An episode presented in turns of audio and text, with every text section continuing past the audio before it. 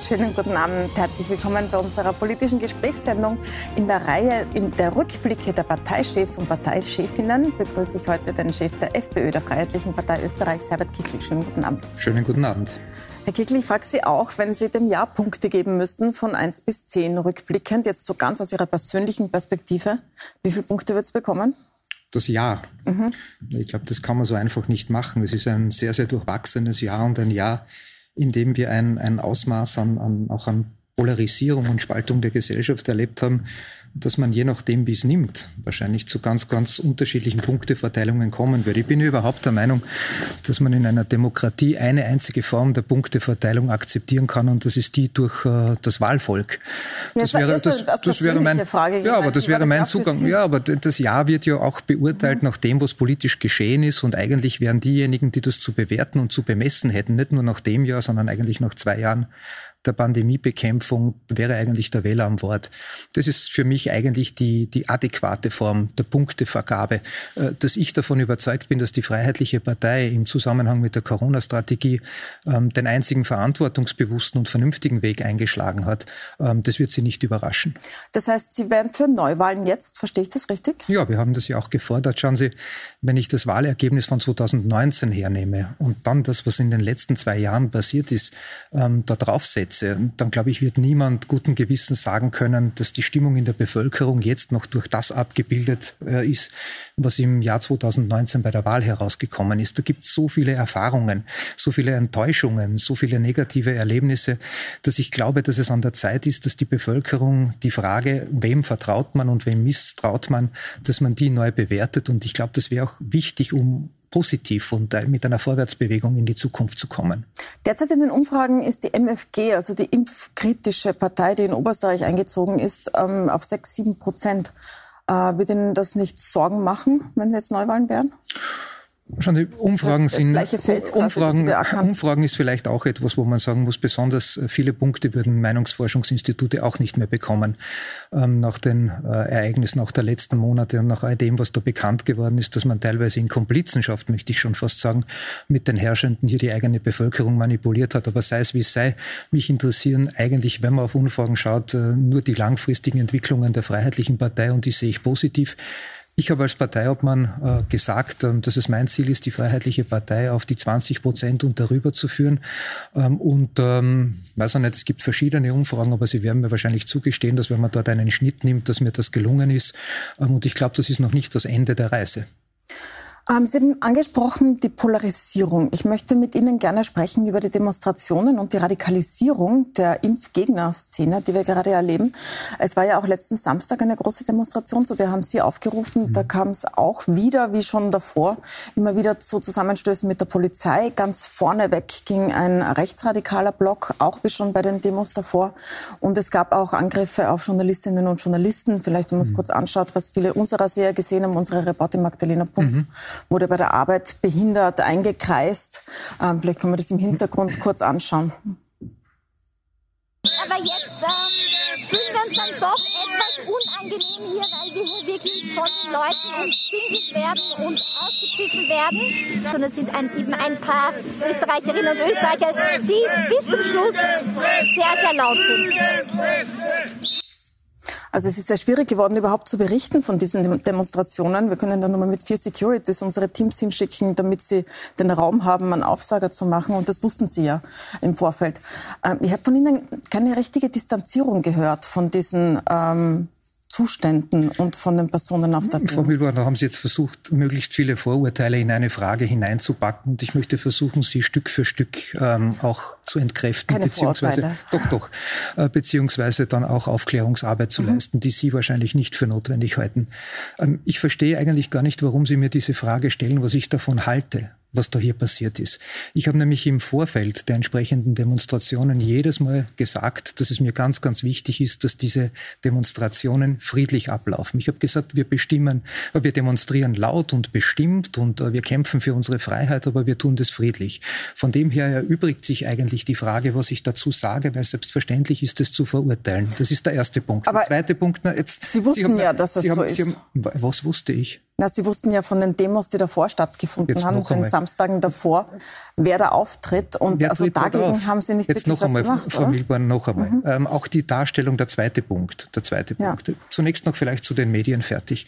Was mich aber stört, ist, dass hier auch von Ihnen ähm, zum wiederholten Male der Eindruck erweckt wird, als ob diese Szenen ein, einen sozusagen Gesamtüberblick oder eine Zusammenfassung der Stimmung auf der Demonstration werden. Ich lade Sie gerne einmal ein. Begleiten Sie mich. Seite an Seite, mittendrin, dort wir haben bei, der, vier Stunden bei, der, bei der also Bevölkerung. Und dann, werden, und dann werden Sie sehen, und dann werden Sie sehen, und dann werden Sie sehen, dass das ein Zerrbild dessen ist, was sich dort abgespielt hat. Ich habe gesagt, ich verurteile das, so wie ich jede Form der Gewalt verurteile. Aber tun Sie nicht so, als ob das die Bilder der, Demonstra äh, der Demonstrationen werden, weil dann brauchen Sie sich nicht wundern, dass äh, die Medien ein echtes Vertrauen Vertrauensproblem bekommen und dass die Leute dann auch den Begriff der Lügenpresse verwenden. Das ist der erste ja, Punkt. Diese und das Leute passt bei jetzt, unseren Medien, bei unseren Serien haben wir keinen. Das passt jetzt eh gleich auch zum zweiten Punkt, ja. als Sie von Ausschreitungen sprechen. Mhm. Wenn Sie sich genau informiert hätten, dann würden Sie wissen, dass diese Ausschreitungen ausschließlich zu Lasten äh, des schwarzen Blocks gehen. Ich habe äh, mit der Spitze der Wiener Polizei am Wochenende noch einmal telefoniert. Wir haben das alles Revue passieren lassen.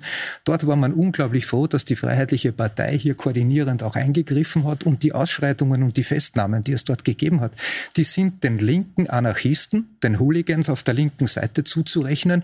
Äh, das sind diejenigen, die jetzt sozusagen die Drecksarbeit für die Regierung machen, weil sie dort offensichtlich für die Impfpflicht auftreten. Aber Herr Kickel, an der Spitze der Demonstration waren ja keine linken äh, Anarchisten, sondern rechte Hooligans und Identitäre. Das war jeweils das große Fronttransparent, war jeweils von den Identitären. Ich glaube, Sie haben ein bisschen eine Fixierung an der Spitze der, naja, an der Spitze genau der, angeschaut, an der, Spitze der genau. Demonstration genau. der Freiheitlichen Partei, da hat es einen Lastwagen gegeben und an der Spitze der Demonstration, da war ich. Und bei mir waren ganz, ganz viele, Hunderttausende friedliche Bürger, die es schon langsam satt haben und da sollten sie wirklich ihre Art der Berichterstattung und der Analysen und der Kommentare mal überdenken, in ein Eck gestellt zu werden, wo sie nicht hingehören. Wenn sie in diesem Land Menschen suchen, die die Freiheit gefährden und die die Verfassung gefährden und die eine Gefahr für die Allgemeinheit sind, dann müssen sie auf die Regierungsbank schauen. Das sind die Leute, die unsere Verfassung gefährden. Und wenn sie ein Stück halt weiterschauen, dann schauen sie in die Europäische Union. Dort sitzen die Leute und, das, und äh, Vereine wie das World Economic Forum, das können sie gleich dazu nehmen, weil die wollen von staatlicher Souveränität ja ohnehin auch nichts mehr wissen. Also wenn Sie Verfassungsgefährder suchen, da dann schauen Sie dort hin. Aber weil Sie jetzt sagen, an der Spitze, dann äh, muss ich dann nochmal darauf zurückkommen, das waren ganz ein eindeutig Rechte, die an der Spitze der Demos waren. An der Demo vor der, also der am 4.12., bei der waren Sie noch nicht, ich glaube, da waren Sie noch in Quarantäne, die FPÖ aber durchaus mit beteiligt. Da war ja auch Roman Möseneder an der Spitze, der RFJ Salzburg-Obmann war zu dieser Zeitpunkt. Ich meine, Sie kennen das Foto, ich spiele es jetzt noch mal ein, ich hatte ja. das jetzt gar nicht vor zu diesem Zeitpunkt, aber wenn Sie sagen, das waren Linke, da sieht man Roman Möseneder vom RFJ inmitten von Rauchbomben und Pyros. wo sehen Sie ihn da? Ja, ich zeige es Ihnen gleich. So, das sind keine Linken allen unseren Untersuchungen nach, sondern Rechte, die da die Polizei angreifen. Und der hier mit den weißen Turnschuhen, der die Rauchbombe zur Polizei kickt, ist Roman Möseneder.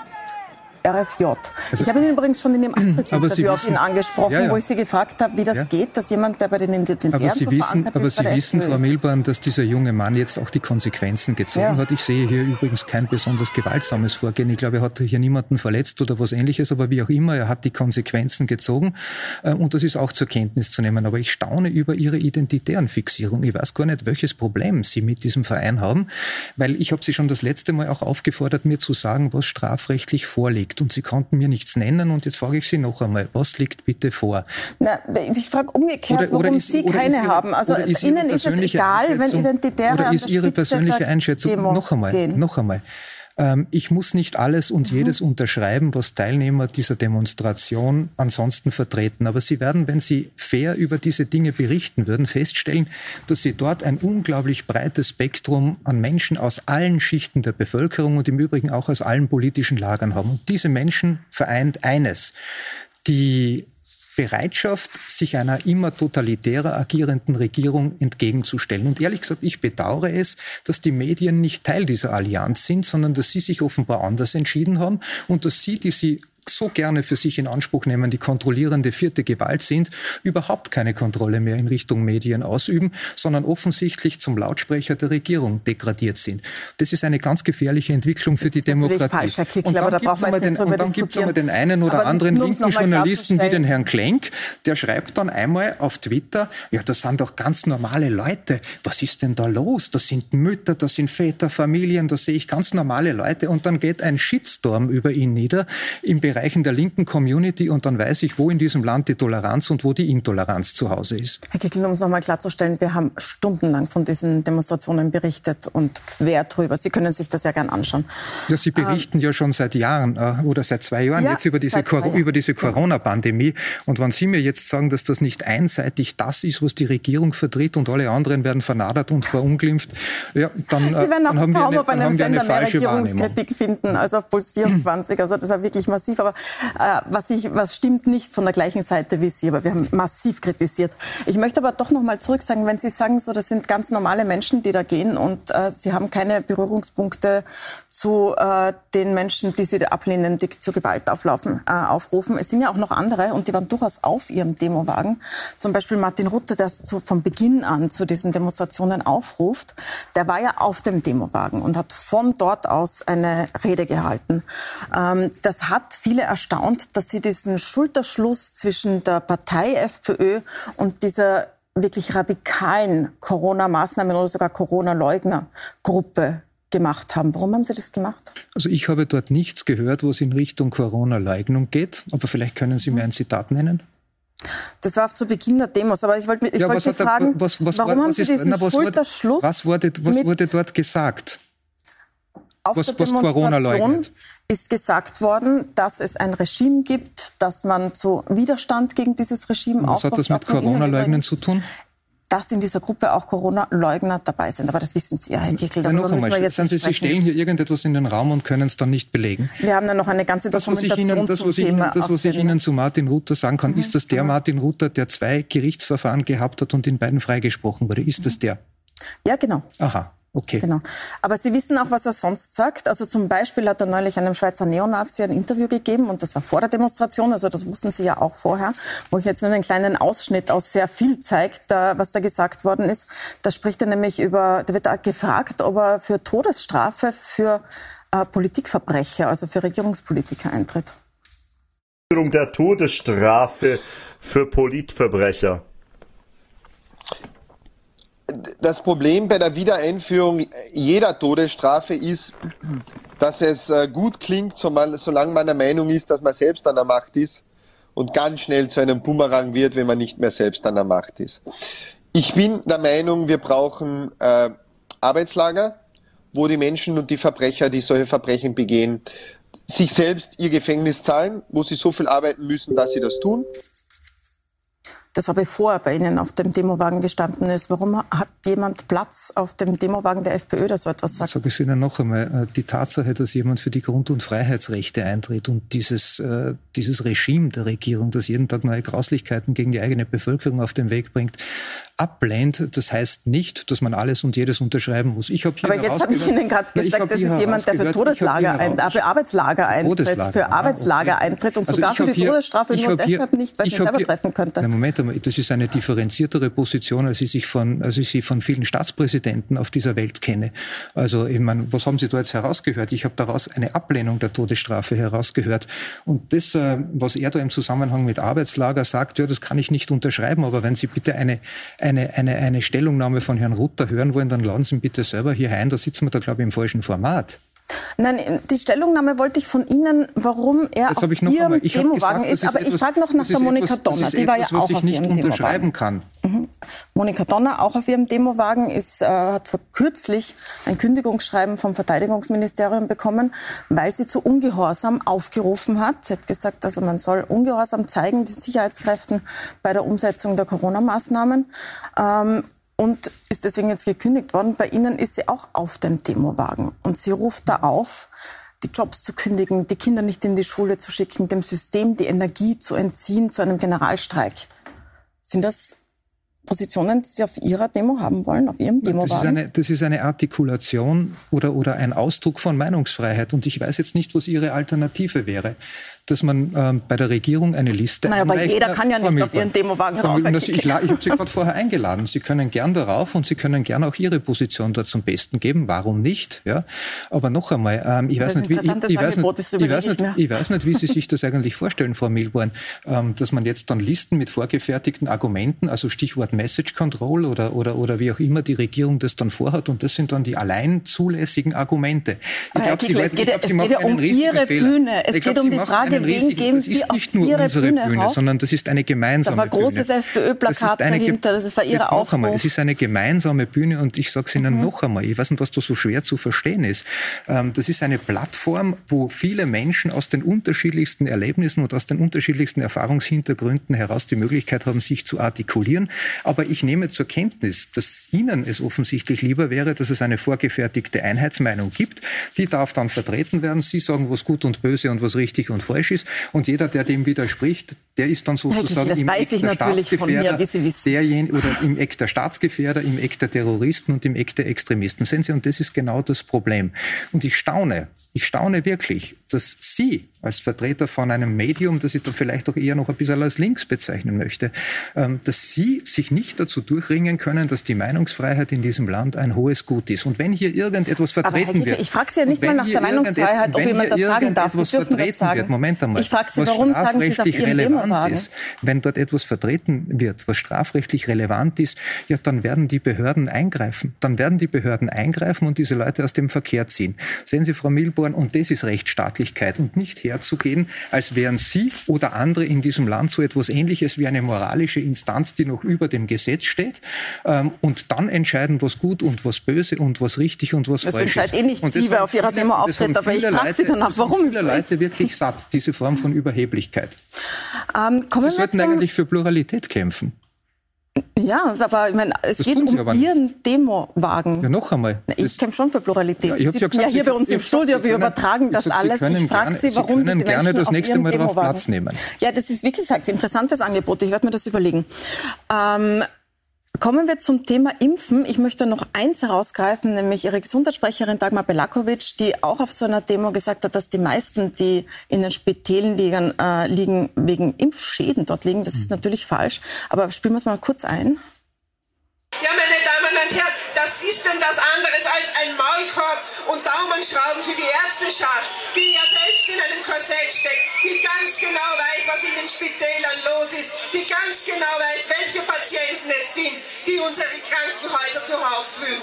Das sind nämlich nicht die bösen Ungeimpften. Oh nein, das sind ganz, ganz viele Geimpfte, die aufgrund eines Impfschadens behandelt werden müssen aufgrund eines Impfschadens behandelt werden müssen, das ist komplett falsch. Ich weiß gar nicht, ich ob glaub, sie das überhaupt gemeint hat glaub, oder ob sie Impfdurchbrüche gemeint ich glaub, hat. Ich glaube, sie hat sozusagen mehrere Dinge im Zusammenhang mit der Impfung gemeint und sie hat das auch klargestellt. Ja. Ähm, mir fällt nur auf, und ähm, das ist auch wieder ein Vorwurf, den ich an die Medien, und jetzt sitzen halt stellvertretend mhm. Sie da, machen muss, dass das in einer Art und Weise durchkampanisiert ist, dass das einzigartig ist. Ähm, sie sollten einmal, Sie sollten einmal darüber nachdenken, ja, diese, diese, diese, diese angeblich so skandalöse Aussage. Dagmar Belak Markovic hat sie richtig gestellt. Ich habe gesagt, dass es ein verunglückter Sager war. Trotzdem reiten Sie permanent darauf herum. Naja, Ihnen, ist aber, Ihnen ist es aber keine Berichterstattung will, wert. Was Sie richtig gestellt na, Ihnen, ist, Ihnen ist aber keine, kein Wort der Berichterstattung wert, dass sich der zuständige Gesundheitsminister dem Parlament gegenüber wie folgt erklärt, es gibt in Österreich keine negativen Impfnebenwirkungen. Und das sagt jemand, der als Gesundheitsminister an der Spitze der Pandemie Bekämpfung steht. Das sagt jemand angesichts der Tatsache, dass allein bei der EMA, dieser europäischen Zulassungsbehörde, über 600.000 solche Fälle gemeldet sind. Und das sagt jemand wohl wissend, dass die Meldungen, die dort äh, eingehen, dass das nur die Spitze des Eisbergs ist. Ich sage das deshalb, weil ich auch mit vielen Ärzten im Gespräch bin und wir hier in der Zwischenzeit eine, ein, ein Klima erreicht haben, ausgehend von einem, von einem Ärztekammerpräsident, dessen Vorgehen ich nur als unverantwortlich bezeichnen kann, der die mhm. eigenen Ärzte unter Druck setzt, der ihnen nicht mehr zutraut, irgendwelche medizinischen Gutachten ähm, auszustellen, der sie mit Berufsverbot belegen will, wenn jemand, der eine medizinische Ausbildung hat und der vielleicht über Jahre oder Jahrzehnte an Patienten gearbeitet hat, für sich zum Ergebnis kommt, dass er sich nicht impfen lassen will, dann darf man sich nicht wundern, dass auch die Ärzte in der Zwischenzeit verängstigt sind ähm, und dass wir hier im System der Meldungen für Impfnebenwirkungen ein echtes Problem Problem haben. Und ich verstehe gar nicht, Herr da müssten Sie ich, ich auf meiner trotzdem Seite, lieber dem System ja, aber, aber als Sie, der Impfmeldungen ja, als Ihren bekannten Ernsten. Aber ich möchte noch mal festhalten, wir haben den Gesundheitsminister massiv kritisiert für seine Meldung, Politik in dieser weil jede Frage. Meldung, weil jede Meldung und Einmeldung von Impfnebenwirkungen eines zur Folge hat, sie macht die Impfung sicherer. Und das ist ein entscheidender Punkt. Warum man dann ein Klima erzeugt, ja, dass man Ärzte eigentlich, naja, ich meine, zensiert oder unter Druck setzt und nur mehr eine Meinung zulässig ist, da müssten Sie ja eigentlich laut aufschreien. Ja, also wir haben den Gesundheitsminister hart kritisiert, wie Sie wissen, in seiner Politik zur Pandemie. Aber ich vertraue eher als Ihrem Bekannten, vertraue ich dann doch dem Meldesystem und denen, mit denen wir sprechen. Zum Beispiel waren wir in einer Intensivstation, Sabine Loho, ganz mhm. äh, gerade neulich, mhm. und da sagt jemand auf der Intensivstation Folgendes. Es ist einem heiß, man kann mehrere Stunden nicht aufs Klo, nichts trinken, weil man gefesselt ist an das Zimmer in dem Moment. Und wenn man rausgeht, muss man sich natürlich dann wieder vernünftig ausschleusen. Das braucht seine Zeit, man muss sich wieder einschleusen ähm, Zeit, die wir einfach nicht haben momentan. Und das ist das Belastende. Ja, man merkt einfach, die Pflege ist am Limit. Und das sind auch die Berichte, die ich jetzt von Kollegen bekomme aus anderen Spitälern, dass die 20 Monate Pandemie jetzt doch ihr, ja, ihr Resultat bringen. Und ich glaube, ich spreche da auch für, für das gesamte medizinische und pflegerische Personal, dass die Leute sich impfen lassen sollen, sieht uns sich und ihren Mitmenschen einfach einen Gefallen damit. Und um jetzt nochmal den Impfstatus in den Krankenhäusern klarzustellen, weil das ja immer so eine, ein Thema ist. Wir haben jetzt nachgeschaut von der letzten Woche in Wien. Das sind auf den Normalstationen, ich blende mal kurz die Grafik ein, 181 ähm, ungeimpft, 26 geimpft bei den 60 plus bei den 30 bis 59 überhaupt nur ein Geimpfter und auf den Intensivstationen sind 54 ungeimpft und 5 geimpft bei den 30 bis 59-Jährigen wieder nur einer, der geimpft ist. Also es ist ganz, ganz eindeutig eine Korrelation da zwischen Impfstatus und der Frage, ob jemand schwer erkrankt. Ähm, Frau Milborn, jetzt geben Sie mir aber auch die Zeit und nehmen wir die mhm. zwölf mhm. Sekunden, die ich dort irgendwo leuchten sehe, um auf das Ganze ja, die überziehen wir jetzt für die Antwort. Ja. ja weil sie natürlich wissen, dass wenn sie sich die Frage der Intensivbelegung ansehen, dass wir es mit verschiedenen Faktoren zu tun haben. Ähm, sie wissen, dass wenn man genau auf die Fälle hinschaut, immer mehrere Komponenten zusammenkommen. Sie haben dort eine Frage, welches Alter hat der entsprechende Patient? Sie müssen sich dort anschauen, welche Vorerkrankungen hat der entsprechende Patient? Welche Risikofaktoren kommen dazu? Also er zum Beispiel ein Bluthochdruck oder ein Diabetes mellitus. Und, All denen damit hilft die ja, Impfung, das Risiko Sie, zu senken. Damit können können Sie, damit können Sie die Gruppe derer, die de facto das Risiko haben, ähm, einen schweren Verlauf zu haben und in die Intensivstation äh, zu kommen, relativ gut eingrenzen. Das ist genau dasjenige, was wir von Anfang an, ähm, seit Beginn der Pandemiebekämpfung als Risikogruppe definiert haben. Niemand von uns hat gesagt, ähm, dass man hier nicht besondere Schutzmaßnahmen bei den Risikogruppen zur Anwendung bringen soll. Und dazu gehört auch die Impfung. Daraus aber abzuleiten, dass man alle impfen soll, nämlich die, die jetzt nicht in diesen Bereich hineingehören, Jugendliche, Kinder, ja, ähm, wo wir genau wissen, und die Statistik lügt auch nicht, äh, und zwar nicht nur in Österreich, sondern international, dass wir hier eigentlich keine Gefahren haben, dass das eine Gruppe ist, die mit höchster Wahrscheinlichkeit davon ausgehen kann, dass es keinen schweren Verlauf gibt. Ja, das, erklären Sie, halt das, das, erklären Sie, das, erklären Sie, das erklären Sie mir dann, ja, aber, äh, und ein Geimpfter, Sie, wenn Sie nicht ein Geimpfter, ein Geimpfter, ein Geimpfter verbreitet das, äh, das Virus Geringer. nicht mehr? Geringer. Das wissen Sie genau. Schauen Sie, das ist Unsinn. Und das ist eine unseriöse Debatte. Aber mein, aber mein, Argument oder unser Argument hat einen Vorteil gegenüber Ihrem. Mhm. Ich will Ihnen und ich will niemandem das Impfen verbieten. Das ist der entscheidende Punkt. Vielleicht zum ja? Schluss noch zur Impfpflicht, weil jetzt sind wir wirklich jeder kann es stark machen, in der Zeit und das ist, das ist, der entscheidende Unterschied zu denjenigen, mhm. ähm, die offenbar davon ausgehen, dass man alle zwingen muss zur Impfpflicht, die ja jetzt angekündigt ist. Wir wissen noch nicht, in welcher Form sie kommt. Sie sind jetzt genesen. Deswegen zuerst mal kurz die persönliche Frage. Bei Ihnen wird das irgendwann ablaufen nach sechs Monaten. Was machen Sie dann? Lassen Sie sich dann impfen oder zahlen Sie Strafe oder wie gehen Sie damit um? Ich werde mit allen Möglichkeiten gegen diesen Impfzwang vorgehen und ich sage Ihnen auch ganz ehrlich, ich glaube, dass es uns gelingen wird, dieses Projekt schon vorher zu kippen. Denn wir werden relativ bald, das ist meine Einschätzung, in die nächste Welle hineinrauschen. Wir werden damit sehen, dass der Lockdown für Ungeimpfte genau gar nichts bringt. Ja. Ähm, und wir haben zusätzlich noch dieses das Problem Omikron. Ähm, Sie müssen ja gar nicht an freiheitlichen Politiker fragen. Sie können ja den Regierungsexperten Wenisch zitieren, der gesagt hat, das ist eine ganz, ganz schwache Impfung. Und jetzt hat man schon bei zweimal versprochen, dass dann die Freiheit kommt. Jetzt verspricht man es beim, drei, äh, beim dritten Mal. Ich garantiere Ihnen, es wird auch beim vierten Mal nicht so sein. Und man wird in Alternativen denken müssen. Das ist mein Zugang zu den Dingen. Wenn Sie, die, wenn Sie die Intensivstationen entlasten wollen, warum hört man dann nicht auf uns und warum gibt es bis heute keinen Plan der medikamentösen Behandlung für Menschen, um einen schweren Verlauf überhaupt zu verhindern, damit sie gar nicht ins Spital müssen und ins Krankenhaus? Warum verweigert man das alles, wenn es darum, geht, darum geht, darum geht, wenn es darum geht, die, die Menschen vor einem schweren Verlauf zu schützen. Und Herr Kickl, aber Sie haben Medikamente empfohlen, von denen der Hersteller sagt, dass man sie bitte nicht nehmen soll bei einer Corona-Infektion. Es sind Menschen im Krankenhaus ge gelandet, ja weil sie ihrer Empfehlung gefolgt sind und darauf vertraut haben. Da haben Sie nicht, genau, da haben sie nicht genau recherchiert. Sind. Ich habe genau, genau recherchiert. Aber noch einmal, ich würde es mir ja wünschen, dass vielleicht statt der Sendezeit, die Sie mir hier geben, dann doch einmal auch den einen oder anderen, der mit Ivermectin und anderen Medikamenten arbeitet, hier zu Wort kommen äh, zu lassen. Das wäre, glaube ich, ja, höchst, das, das haben wir wäre, ausführlich getan. Das wäre nämlich höchst angebracht. Und dann Ärzte würden Sie, sind und dann, dagegen, das einzusetzen, und dann würden Sie sehen, Und dann würden Sie sehen, dass es sehr, sehr viele gibt in Österreich, in Deutschland, in der Schweiz, in Europa und auf der ganzen Welt, die unter anderem im Zuge eines Medikamentenschemas auch dieses Medikament Das ist ein Medikament gegen Krebs. Und Sie machen Entschuldigen Sie. Und Sie machen dafür mit, sehr gut, Sie, aber nicht für Corona-Infektionen. Das sagen die Ärzte und das sagt der Hersteller. Noch etwas. Ja. Sie sollten sich wirklich einmal auch die anderen Fachleute anhören. Das ist das mhm. eine. Zum Zweiten, Sie kennen wahrscheinlich den Austria-Kodex, oder? Jetzt sind wir wirklich fast in der Werbepause. Das Na, kennen Sie denn? Wir jetzt nicht. Na, der Austria-Kodex, wenn Sie ihn nicht kennen, das, das, ist das Verzeichnis aller zulässigen und zugelassenen ja. Medikamente in Österreich. Dort ist auch Ivermectin, das ist kein Medikament, sondern ein Wirkstoff. Das ist dort drauf und zwar für beide Bereiche, für die Humanmedizin und für die Veterinärmedizin. Ich weiß, es wird in der Humanmedizin nicht, eingesetzt na, gegen nicht. Und ich weiß nicht, ja, aber es hat ja. eine antivirale Wirkung. Nicht, und das Interessante ist, dass das... Herr Kickel, wir sind beide nicht Ärzte. Ja, Beenden wir kurz Sie führen diese doch diese Diskussion. Naja, Sie haben es reingebracht und ich muss einbringen, was die Fachleute sagen dazu, weil Dieses neue Medikament, das Pfizer jetzt auf den Markt mhm. bringt, arbeitet mit dem gleichen Wirkmechanismus, wie er bei Ivermectin festgestellt wurde. Ich sage es Ihnen nur, Sie können das alles nachlesen. Sie halten die Leute für blöd und das ist ein riesiger Fehler.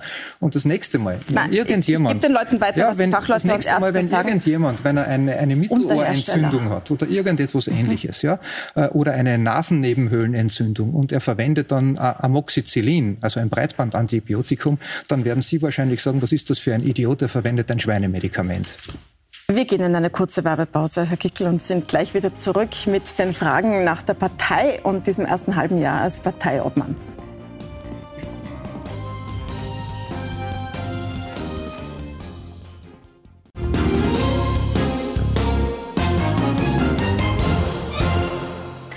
Willkommen zurück bei unserem politischen Gespräch. In der Reihe der Parteichefs ist heute Herbert Kickel zu Gast, Chef der FPÖ. Herr Kickel, wir haben jetzt schon ausführlich über Pandemiebekämpfung gesprochen und Ihre Positionen dazu. Kommen wir zu Ihrer Partei. Sie haben vor einem halben Jahr ungefähr übernommen äh, den Parteivorsitz. Jetzt äh, gab es damals so ein bisschen ein Grummeln in der Partei. Norbert Hofer musste gehen und jetzt gibt es auch wieder so ein paar Stimmen, die sagen, dieser radikale Kurs, dieser radikale Kurs in Corona-Fragen passt uns nicht. Das geht äh, bis hin zu dem Parteiumfeld, wie zum Beispiel Andreas Mölzer, der sogar für eine Impfpflicht eintritt. Wie reden Sie da mit den Leuten in Ihrer Partei darüber? Also ich, ich bin es ja gewohnt, äh, dass man bei der Freiheitlichen Partei permanent das Haar in der Suppe findet und ähm, ich weiß schon damit umzugehen. Also ehrlich gesagt, die Meinung des Andreas Mölzer ähm, kann ich nicht ganz nachvollziehen und ich glaube, er hat sie wahrscheinlich auch nicht bis zum Ende durchgedacht, weil jetzt herzugehen und zu sagen, naja gut, eine Mehrheit von Wissenschaftlern vertritt etwas und deswegen ist es sinnlos, sich als Freiheitlicher gegen eine Zwangsmaßnahme einzusetzen, ist sowas ähnliches wie die Widerlegung seines intellektuellen und seines politischen Lebenswerks und ich glaube nicht, dass er das ernst gemeint haben kann. Ähm, Im Verhältnis zur Regierung scheint sich jetzt etwas gebessert ha zu haben. Äh, Bundeskanzler Nehammer hat Sie eingeladen, über die Corona-Pandemie zu sprechen und über die Impfpflicht auch. Ähm, wie ist denn Ihr Verhältnis jetzt im Vergleich zu Sebastian Kurz mit Nehammer? Ich habe immer gesagt, äh, dass ich niemals ein Gespräch ausschlagen und verweigern werde. Deswegen haben wir dieses Gespräch auch geführt. Ähm, ich habe äh, dem Bundeskanzler dort auch gesagt, dass es aus meiner Sicht die einzig adäquate Vorgangsweise in der gegenwärtigen Situation wäre, die Wählerinnen und Wähler äh, zur Urne zu bitten, Misstrauen und Vertrauen neu zu verteilen. Das wäre ein Befreiungsschlag und das wäre auch ein Zeichen der Glaubwürdigkeit, wenn man einen Neuanfang setzen will. Nehammer war dazu nicht bereit. Das Interessante war seine Argumentation, die er dort gebracht hat. Er hat gesagt, mhm. man kann in einer Pandemie nicht wählen. Und das hat mich einigermaßen stutzig gemacht, weil ja niemand anderer äh, als die Regierung selber bestimmt, wie lange eine Pandemie dauert. Also da muss man ein bisschen vorsichtig nee, sein und auch bisschen, genauer. Da stehen Sie der Regierung genauer, vielleicht ein bisschen viel und, zu, ja, oder? Na, ganz ehrlich gesagt, man kann Glauben gar nicht... Sie, die Regierung könnte die Pandemie nicht, beenden, man kann, gar nicht, man kann gar nicht kritisch genug äh, hinhören bei dieser Bundesregierung. Und wenn es die Medien nicht machen, dann mache es ich. Und was Nehammer betrifft, ich stelle fest, ähm, dass er zwar nach außen hin sehr, sehr versöhnliche Töne anschlägt, aber dass er gleichzeitig mit seinen politischen Maßnahmen die Gräben immer tiefer zieht und die Spaltung der Gesellschaft vorantreibt. Man kann mhm. nicht glaubwürdig davon reden, ähm, dass man die Spaltung überwinden will und dann eine völlig sinnlose Maßnahme wie den Lockdown für Ungeimpfte, der ja nur darauf abzielt, eine bestimmte Bevölkerungsgruppe zu Sündenböcken zu machen, das durchzuziehen.